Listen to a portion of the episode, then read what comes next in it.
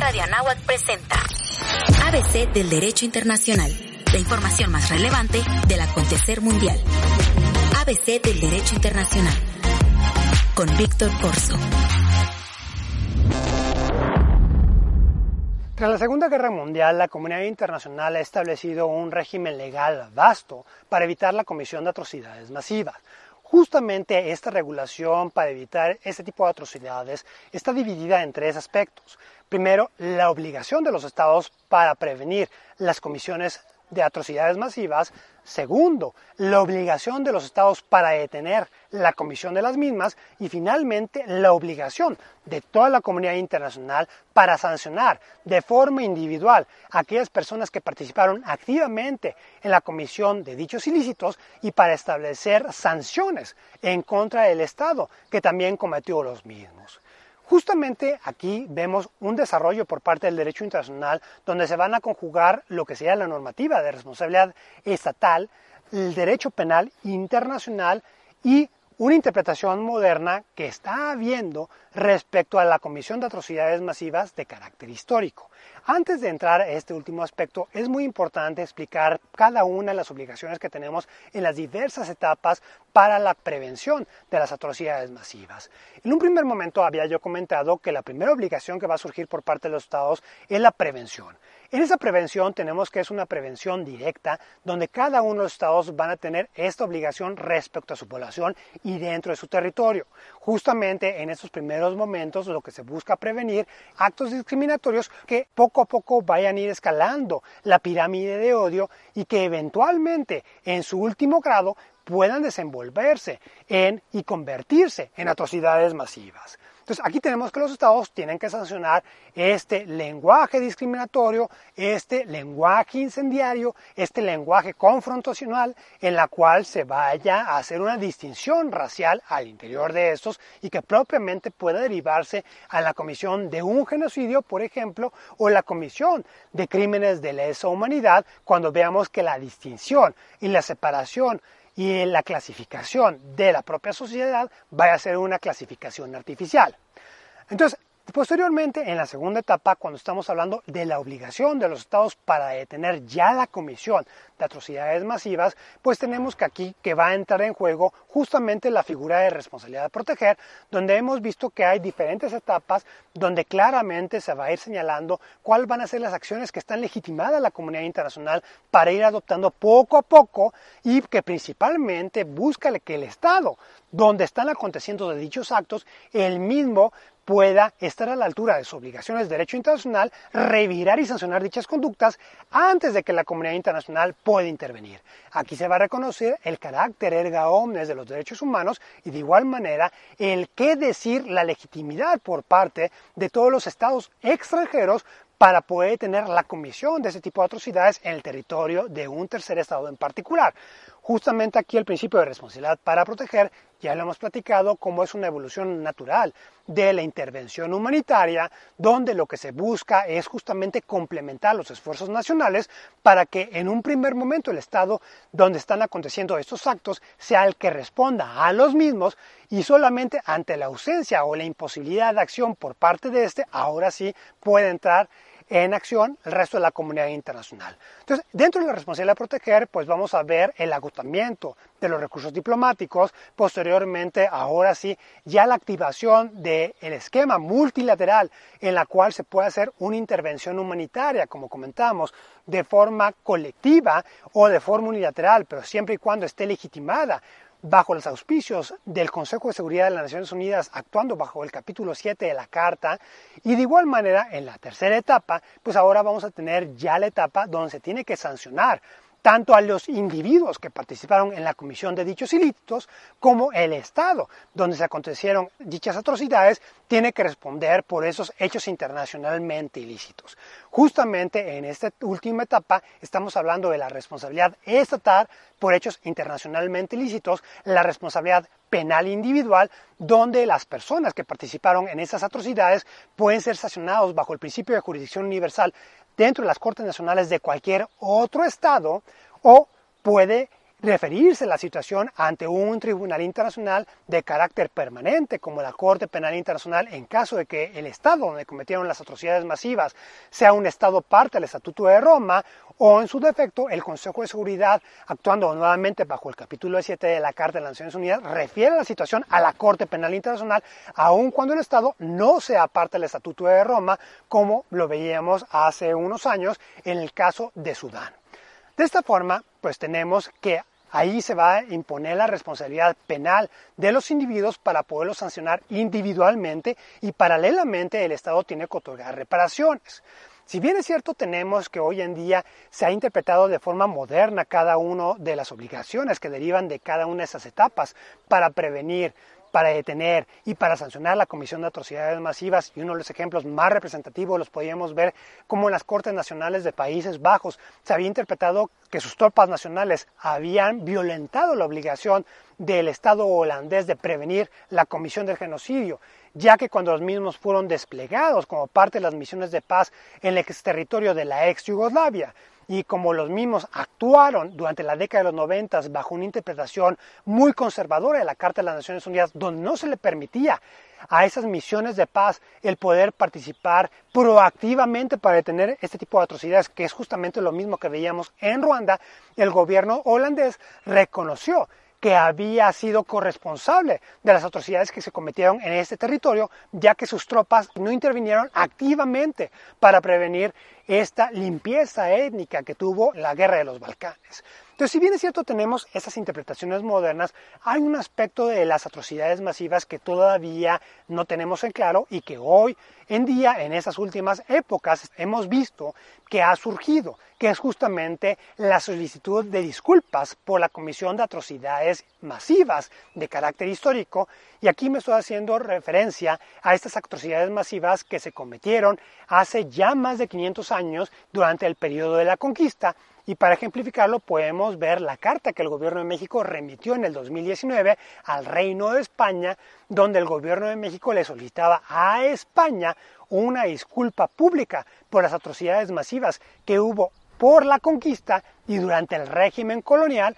a todos los pueblos originarios de dichos territorios y justamente se buscaba que esta disculpa se fuera otorgada en la conmemoración histórica de los 500 años de la caída de la antigua Tenochtitlán. Entonces, de esta manera se vuelve muy interesante el estudiar esta solicitud del gobierno de México bajo el derecho internacional, primero para poder determinar si hay una obligación de derecho internacional actualmente que obligue a los países que fueron colonias para otorgar reparaciones o otorgar satisfacción en forma de disculpa y para poder determinar cuál es la regulación del derecho internacional hace 500 años. Empezando por este último punto, es muy importante destacar que el derecho internacional en ese entonces todavía no se repudiaba este tipo de conductas como atrocidades masivas. Inclusive se permitía todavía que los estados solucionaran sus conflictos internacionales a través de la guerra. De igual forma se reconocía la conquista a través de enfrentamientos bélicos como una forma legítima de adquisición de territorio e inclusive teníamos la discusión en esos momentos sobre si los pueblos originarios, los indígenas, tenían alma o no, y justamente eran los primeros momentos donde filosóficamente empezamos a ver la creación de los fundamentos de la dogmática moderna de los derechos humanos, donde ya se reconoce que todas las personas van a tener los mismos derechos a la luz del derecho internacional. Sin embargo, el derecho internacional en ese entonces, hace 500 años, todavía no era bastante claro. Entonces, si nos preguntamos si existe una obligación de derecho internacional para solicitar que se otorguen ese tipo de disculpas, la respuesta va a ser no, porque el derecho internacional no repudiaba tales conductas en ese momento histórico en particular. De igual manera, tenemos que hoy en día no hay la obligación de ningún Estado de reconocer las atrocidades masivas que se cometió en ese momento, justamente por el conquistar estos territorios, por explotarlos y darse durante el régimen colonial las tres Cs, que sería el establecimiento de nuevas rutas de comercio, los esfuerzos de evangelización, de propagar la cristiandad y finalmente el establecer estas nuevas formas de civilización o imponer una forma específica de civilización a estos pueblos y justamente estas ideas de imponer esta forma de civilización moderna, pues la vemos todavía codificada dentro del artículo 38 del Estatuto de la Corte Internacional de Justicia, cuando vemos que se habla de los principios generales del derecho reconocidos por las naciones civilizadas. En otras palabras, no solamente bastaba que esos países ya hubieran adquirido su independencia, sino que los mismos se sometieran a los tratados que ya estaban vigentes dentro del concierto de Europa y hasta que esos estados hayan aceptado dichos tratados, se consideraba que esos estados ya eran parte de las naciones civilizadas. Aquí se vuelve muy relevante también la decisión de la Suprema Corte de los Estados Unidos en el caso Packet Havana, donde se había señalado que Japón había sido el último estado en ingresar al grupo de naciones civilizadas justamente por aceptar el derecho internacional como válido. De esta forma, pues tenemos que no hay nada dentro del derecho internacional actual que obligue a los estados a otorgar este tipo de disculpas por atrocidades masivas de carácter histórico. Si bien es cierto, hay un ejercicio de autorreflexión, donde algunos estados han otorgado estas disculpas, especialmente para ciertos segmentos de su población, la justificación dogmática por la cual la han otorgado es para poder lograr la reconciliación nacional. Entonces, se ha argumentado que lo mismo operaría dentro de las relaciones internacionales cuando un tercer Estado ofrecía las disculpas a otra potencia que fue colonizada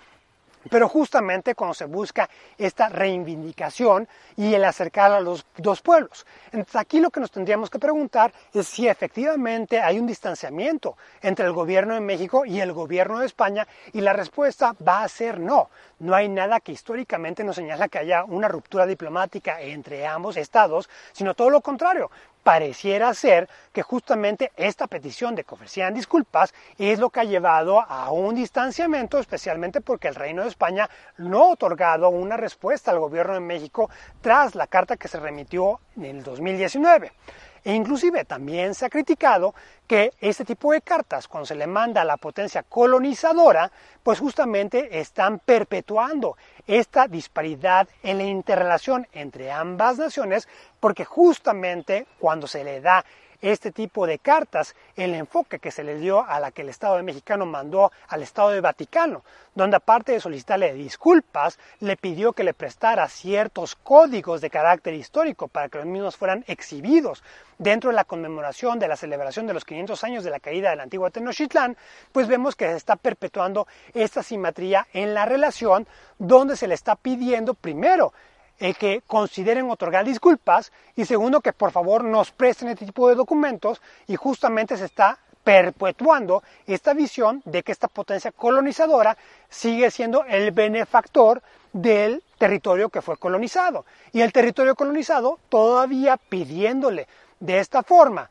a estas potencias excoloniales, pues va a perpetuar este plano dispar en la interrelación entre ambos estados. Entonces vamos a ver que este ejercicio, cuando un estado le va a ofrecer disculpas a un tercer estado, pues tiene que venir de un ejercicio de autorreflexión, donde el mismo reconozca que hay una obligación de carácter moral y que a la luz del derecho internacional actual se debe de revalidar su valor actual y justamente aun cuando estos actos hayan acontecido hace ya más de 500 años, con la finalidad de consolidar el régimen actual, otorgar disculpas para señalar y condenar estas acciones, las cuales sean repudiadas hoy, antes y después, especialmente pues para establecer claramente una práctica internacional.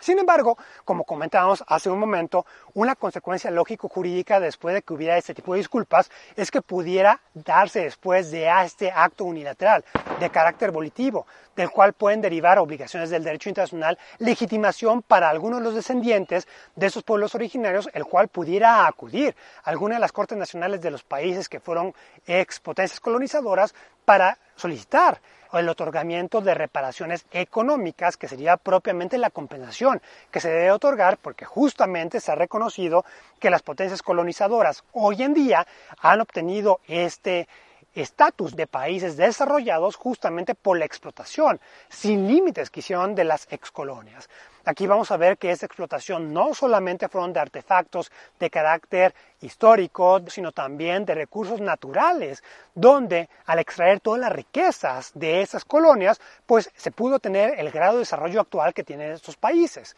Justamente esta misma dinámica es uno de los grandes problemas que tenemos dentro de las discusiones para reducir el cambio climático, porque aquellos países nacientes, aquellas potencias nacientes, están reclamando a aquellos países ya desarrollados el por qué tienen que reducir sus emisiones de CO2 si cuando fue la revolución industrial los países desarrollados no tuvieron obstáculo alguno. Y hoy en día, cuando se necesita este gran desarrollo industrial por parte de estas potencias nacientes, ahora sí se busca disminuir el mismo y justamente perpetuar nuevamente la simetría económica que tenemos entre los países ya desarrollados y estas nuevas potencias que están desarrollándose. Entonces, esto es uno de los grandes problemas y vamos a ver que uno de los desarrollos modernos va a ser, como parte de este ejercicio de autorreflexión, el también el devolver todas las piezas arqueológicas que los países que están otorgando ya estas disculpas a sus legítimos propietarios, a aquellas naciones de las cuales fueron extraídos. En otras palabras,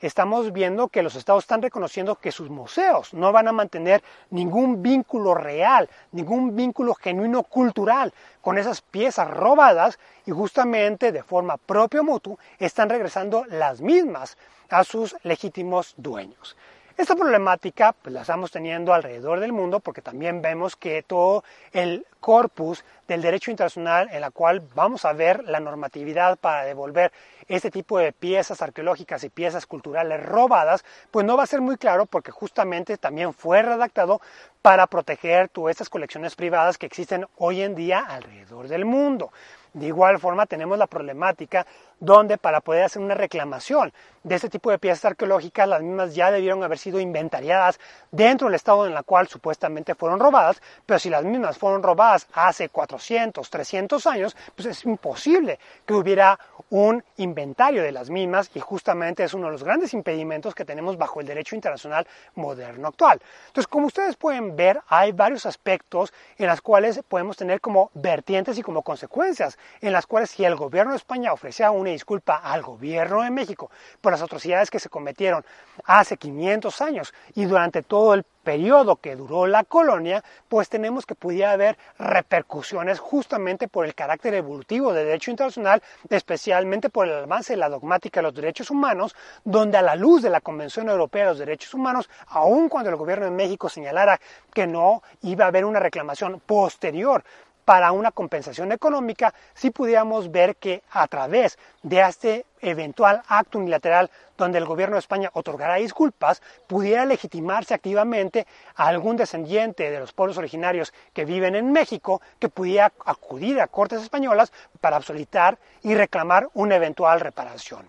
Entonces, de esta manera, pues también tenemos que al no haber una ruptura de relaciones diplomáticas, también lo que puede ocasionar, y es justamente lo que hemos visto, cuando ciertos países le exigen disculpas a un tercer Estado y ese tercer Estado ofrece las mismas, pues vamos a ver que en posteriores momentos nuevamente se va a repetir la misma dinámica sobre pretexto de que el país que recibió las disculpas señala que no fueron verdaderamente sinceras las disculpas que otorgó la tercer potencia y de igual manera que esas disculpas no fueron lo completas o de carácter integral. En otras palabras, se estaría abriendo un círculo vicioso, el cual pudiera ser de carácter interminable, considerando que después de que México se vuelve independiente, dentro de los tratados que celebró la independencia, pues ya se había zanjado cualquier reclamación entre México y el Reino de España y justamente como condicionante del zanjamiento de este tipo de disputas, de eventual disputas, es que el Reino de España le otorga el reconocimiento de independencia al México naciente. Entonces, como podemos ver, el punto en el cual tenemos las disculpas por la comisión de atrocidades masivas de carácter histórico es todavía una fase del derecho internacional todavía no desarrollada, en la cual estamos viendo ciertas acciones por parte de algunos estados que parece indicar que puede haber cierto desarrollo hacia cierto rumbo, pero mientras no exista ningún tratado o una práctica clara codificada ya como costumbre internacional, podemos señalar que no hay ninguna obligación bajo el derecho internacional moderno para que un Estado le pueda exigir al otro el ofrecimiento de disculpas por atrocidades masivas cometidas hace ya más de 500 años. Esto fue el ABC del Derecho Internacional, la información más relevante del acontecer mundial, con Víctor Corso.